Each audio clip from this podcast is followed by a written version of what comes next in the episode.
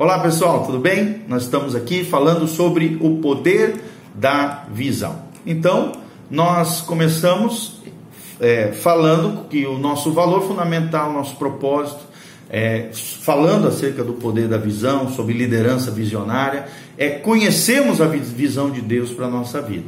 Nós aprendemos que líderes capazes demonstram uma visão contagiante e motivador. E nós falamos um pouquinho sobre isso, você pode ver no nosso vídeo anterior, o que, que é uma liderança visionária, o que é uma visão.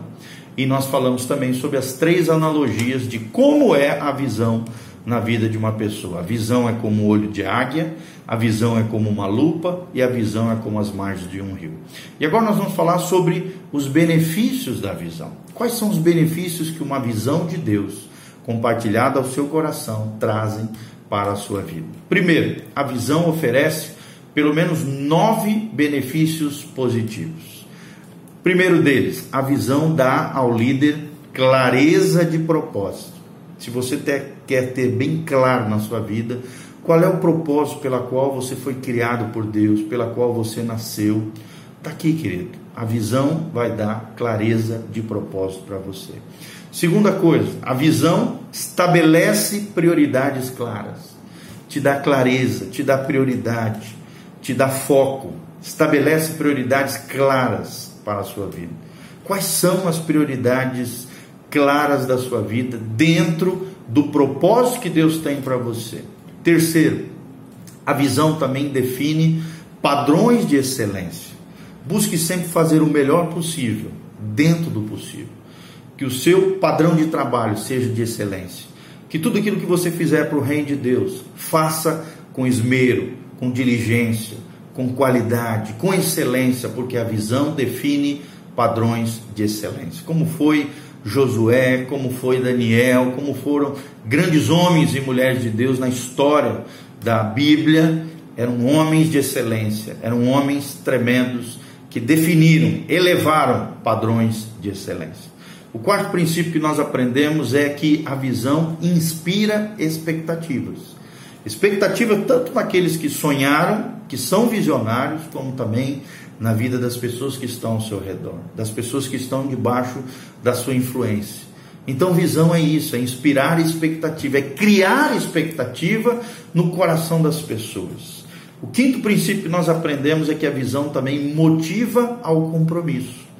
Se você quer ter pessoas comprometidas com aquilo que você quer que elas façam, tenha uma visão clara.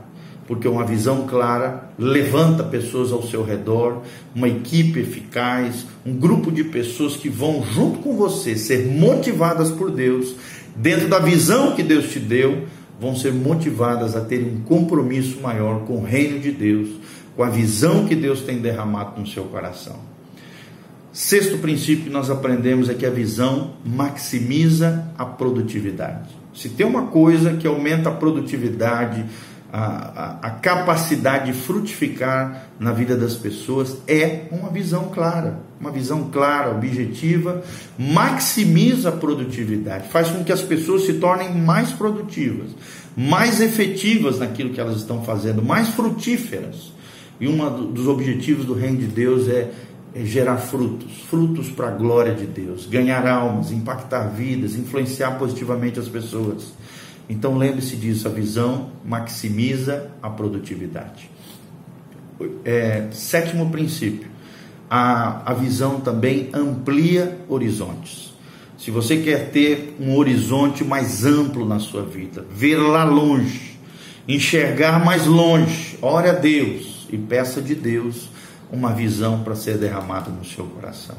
Quanto maior a sua visão, mais amplos serão os seus horizontes, mais longe você vai chegar na sua vida, porque a visão amplia horizontes. Oitavo princípio, oitavo benefício de uma visão na vida de um líder ou num grupo coletivo, num grupo de pessoas, é que a visão alimenta a paixão. Se tem uma coisa que faz aquecer os corações, que faz inflamar os anseios, as esperanças no coração das pessoas. Se tem uma coisa que alimenta a paixão, é a visão. E quanto mais claro, mais objetivo, mais específico, mais ampla for a sua visão, maior vai ser a sua paixão, bem como das pessoas que estão ao seu redor. E por último, o último benefício da visão é que a visão provê foco para alcançar o máximo do seu potencial. Se tem alguma coisa que nos dá foco, centro de vida, propósito de vida, é uma visão clara. Se você tiver uma visão clara do que, que Deus tem para você, querido, esse foco será alcançado. O máximo do seu potencial será desenvolvido.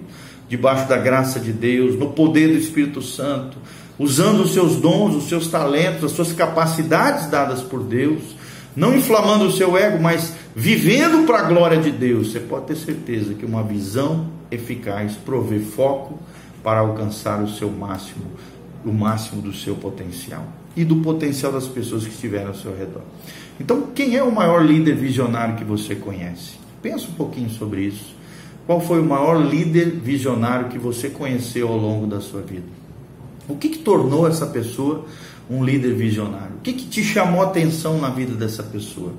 O que, que essa pessoa tem que você deseja também para a sua vida? E entenda que existem benefícios claros, nós listamos aqui nove benefícios da visão. Primeiro, a visão dá ao líder clareza de propósito. Segundo, a visão estabelece prioridades claras. Terceiro, a visão define padrões de excelência. Quarto, a visão inspira expectativa no coração das pessoas. Quinto, a visão motiva o compromisso. As pessoas ficam engajadas, comprometidas com aquilo que Deus tem derramado no seu coração. Sexto, maximiza a produtividade. Faz você e quem estiver junto com você se tornarem mais efetivos e mais frutíferos. Sétimo, amplia os horizontes da sua vida, a sua visão te faz chegar mais longe, amplia os horizontes. Oitavo, alimenta a paixão no coração das pessoas, faz acender o coração das pessoas, alimenta a paixão, é o que a visão traz como benefício. E nono, nono, está aqui, nono, provê foco para alcançar o seu máximo potencial. Canaã na Bíblia tipifica isso. Né? Nós aprendemos no curso de hombridade do Edwin Cole que se existe uma Canaã aqui nessa terra, é a vida vivida no máximo do seu potencial. E ela só é possível se você tiver uma visão celestial, uma visão de Deus, uma visão de Deus derramada e compartilhada ao seu coração. Não a visão sua pessoal, mas sim uma visão celestial, uma visão divina, uma algo que Deus derramou para você na sua vida para fazer a diferença onde você está. Como é que nasce a visão no coração das pessoas? E aí nós podemos aprender grandes lições na vida de Neemias, né? Neemias tem a sua história contida na Bíblia Sagrada através do livro de Neemias e ele é um modelo que nos irá irá nos ajudar a compreender o processo de criação da visão de Deus no coração dos seus servos. Só para a gente entender um pouquinho a história de Neemias, para a gente compreender um pouquinho a mente dele, após a morte de Salomão, Deus julgou a nação de Israel pela idolatria e pelo pecado do seu povo. Em 586 a.C., as doze tribos de Israel já não existiam mais. Os babilônios, sob o rei Nabucodonosor, capturaram a cidade de Jerusalém, queimaram a casa de Deus e o templo e derrubaram o muro de proteção que fazia proteção na cidade de Jerusalém. Destruíram artigos valiosos da cidade, roubaram os tesouros nacionais e o povo judeu foi capturado, forçado à escravidão, marchou cerca de 1.400 quilômetros para a Babilônia. Isso é descrito, nesse momento, é descrito no Salmo 137, quando o salmista diz no versículo 4: Como poderíamos cantar as canções do Senhor numa terra estrangeira. E aqui nós vemos um cântico de peregrinação do povo de Deus retornando à sua terra, que foi descrito e permaneceu no Salmo 137. Por 70 anos o povo judeu viveu em cativeiro, cativeiro babilônico.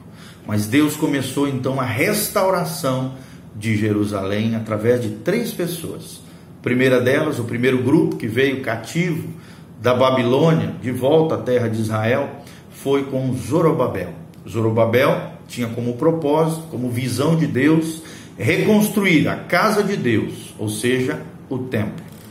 Zorobabel foi a pessoa que reconstruiu a casa de Deus ou o templo do Senhor. Segundo, segunda leva de cativos de Israel, de volta, de retorno à sua terra, foram as, o segundo grupo que estava com Esdras. Esdras, né, restaura então a adoração ao Senhor nos 80 anos depois que o povo tinha sido levado cativo da sua terra bendita, a terra de Israel. E o terceiro grupo foi Neemias, esse que nós estamos falando. Ele, ele veio na terceira leva, o terceiro grupo que reconstruiu a muralha 13 anos depois né, de Esdras. Então foi assim: primeiro Zorobabel, 80 anos depois Esdras, e 13 anos depois Neemias. Nós vemos isso claramente descrito na palavra de Deus. E no início do livro de Neemias, ele está ali, servindo como copeiro do rei, rei de um império enorme que mantinha os judeus cativos, estava prestes ali a aprender a visão de Deus para a sua vida, e Deus derrama esse encargo, essa visão, esse peso, essa glória no seu coração. E nós vemos aqui claramente seis etapas no nascimento da visão de um homem. E nós vamos falar no vídeo seguinte sobre essas seis etapas no nascimento da visão. Ok? Continue conosco, siga o próximo vídeo e que Deus te abençoe em nome de Jesus.